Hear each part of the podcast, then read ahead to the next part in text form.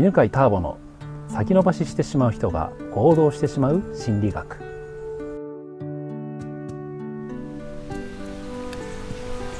こんにちは犬飼ターボです、えー、今日は八ヶ岳の大滝湧水。前回と同じですけどね。からお送りしてます、えー、今ね午後3時くらいこれ。2時くらいか。2時半か3時くらい。気持ちいいね。日差しの中で収録してるんですけど。トンボがねいっぱい飛んでるんですよね、うん。えー、前回に続きまして静香さんと玲子さんと。そしてまた他の見学の方が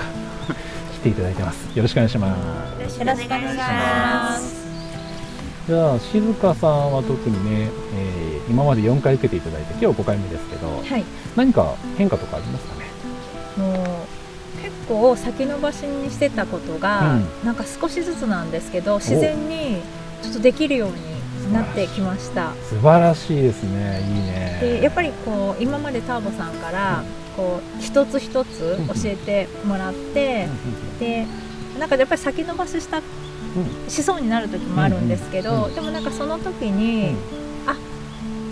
やっぱりこうねこう生きるためなんだとか生きる話ね。はい、あとそのあやっぱりそれって私、もう人間だから当然なんだとか、なんかそういうふうに教わったことをこう思い出すと、なんかこうあ自然に今までだったらこう先延ばしにしちゃって、でもう自分を本当責めてたんですけど、なんかそれがなんかそれって別に悪くないよっていう風な感じに思えたら、うん、なんかね少しできるようになってきました。いいね、はい、素晴らしいパチパチパチパチ。だからそのなんかできた自分がまた、うん、あできたねって褒められるし、うん、こうえっと今までだったら諦めてたこととかも、うんこうなんかとどまることで、あなんかとどまれてるじゃんみたいな感じでねぎらう、うん。っていうこととかなんかそういうことがちょっとずつ使えて、はい、きた感じがします。すごい順調ですね。今のやつよね、まあ、心理学的に言うとですね、うんと、安全欲求がね出てた感じがするんですよね。そのなんか新しいことをやるのに怖いなって。で足が出なかったのはでも安全を求めてる。つまり同じことを繰り返したいと思うのは動物として命を安全安心を作るために大事なことなんだって。認められるとそうすると自分に優しくなって安心もできるしそしてちゃちゃんと自分っていうのはねなんかこうダメなことをしてるんじゃなくて命にとって大切なことをしてるって思うからそこで自分をねぎらえるんですよね。自分を認められるからだから自分が認められて承認欲求満たされてでやってみようかなっていう気持ちになれるんですよね。はい、うん、でこれはねほんと全ての人が同じに心の構造になっているんで何か新しいことができないとか手が出ない時っていうのは安全欲求が出てることよくあるんですよね。安全欲求は同じことを繰り返したいって2回目だったかな？3回目くらいに話した獣道の法則ですね。獣道って何でできるか？同じところを獣が歩くから道ができるわけですよ。なんで獣は同じところを歩くかというとそれが一番安全だから。違うことをやるっていうのはその安全から外れることだから本能的に怖くなっちゃうわけですね。そこでね自分を責めてもダメで新しいことができない自分を責めると何が起きるかというと承認欲求が満たされなくなるから嫌われるのが怖くなるんですよ。でますます新しいことができなくなる。で新しいことをやって嫌われたらどうしようみたいな、ね、気持ちになるんですよね。こうやってあのコツというのはねあの行動するコツというのは、えー、無理してね自分を追い立てるんじゃなくてちゃんと安心したいとか人と仲良くしたいとか自分を認めたいという欲求を認めてあげてで自分を承認したりね安心させていくことなんですね。いいですね。あとあのこの間ターボさんがなんかこう紙にあの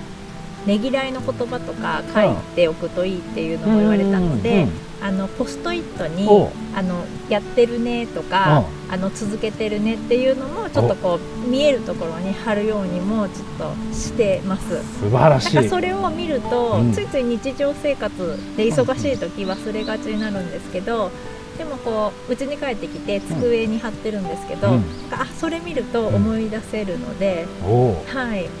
なので多分私ができたんで、なんか他の,、あの聞いてらっしゃるリスナーの方も、なんかぜひあの試してみられるとすごく、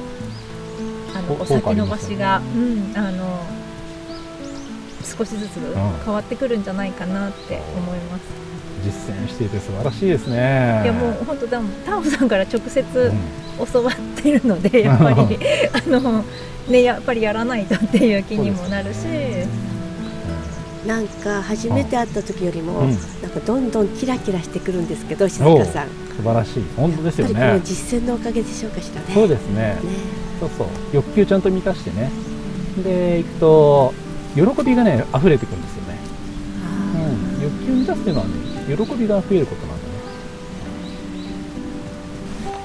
だからねそうそうそうそう。あの行動できる人って、えーと、2パターンいるんですよ。一つはね自分を追い込んでやんなかったらもうお前ダメだぞ。って崖っぷちに追い込んで行動している人ともう一人は階段をね登るように自分の欲求を満たして喜び感じながら登る人なんですよね、うん、その雰囲気全然違くて行動していても自分を追い込んでる人ってねピリピリしてるしなんか大変そうなわけ幸せそうじゃないですか、ね、幸せそうじゃないんですよ。だから成功はするんです行動するから、でも幸せそうじゃない人になってしまうんですよね。でも今ね静香さんが言ってるようなちゃんと自分を承認するとかこれって命の仕組みだから大事なんだって認めてやっていくとね喜びがあふれたね状態で行動できるから幸せも成功も手に入るんですよね。素晴らしい。ねね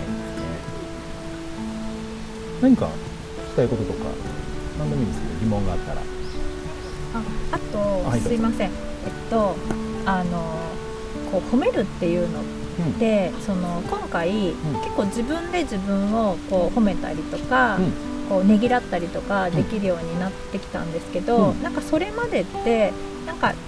誰かからとか、なんか他人からとか、周りから褒められてっていう風な、あのことをなんかちょっと欲求してた自分がいたんじゃないかなって気がついて、で今はなんかそれが別になかったとしても、あの自分で、あのもう自分にこう、なんかこうねぎらったりとかなんかした方が、なんて言うんですかね。なんかこう幸せな感じがするっていうのにも、あのまあ、今回気づきました、素晴らしい。確かに。そっかなるほど。承認欲求ってねあの本当の意味はね自分のことを自分で認めたいなんですよ、うん、一番それが欲求が強くて、はい、でそれが認められないと周りの人に褒めてもらいたいっていうのが生まれてくるんですよでもじゃあ周りの人に褒めてもらいたいって悪いことじゃなくてもちろん褒めてもらったら嬉しいからいいんですけどでもやっぱり例えばどんなに人から褒めてもらったとしても自分のことを認めてないと受け取れないんですよねそうだからどっちが嬉しいかというと実は自分のことを認める時に本当に喜びが湧くんですだからじゃあ他の人から褒められるのと自分を褒めるのどっちが大切かというと自分のことをちゃんと褒めたり認めたりねぎらうことなんです自分のことを認めている部分だけ褒め言葉を受け取れる。なるほど、うん、だからね自分をねぎらうとか承認するっていうのはね。ということで、えー、今回はですね、えー、自分をねぎらうというのと他人から褒められるという話がね後半出ましたけど、えー、承認欲求って本当大事なんでね、えまた次回は実際やってみてどんなことになったのか。そこから出てきたね疑問なんかに答えたいと思います。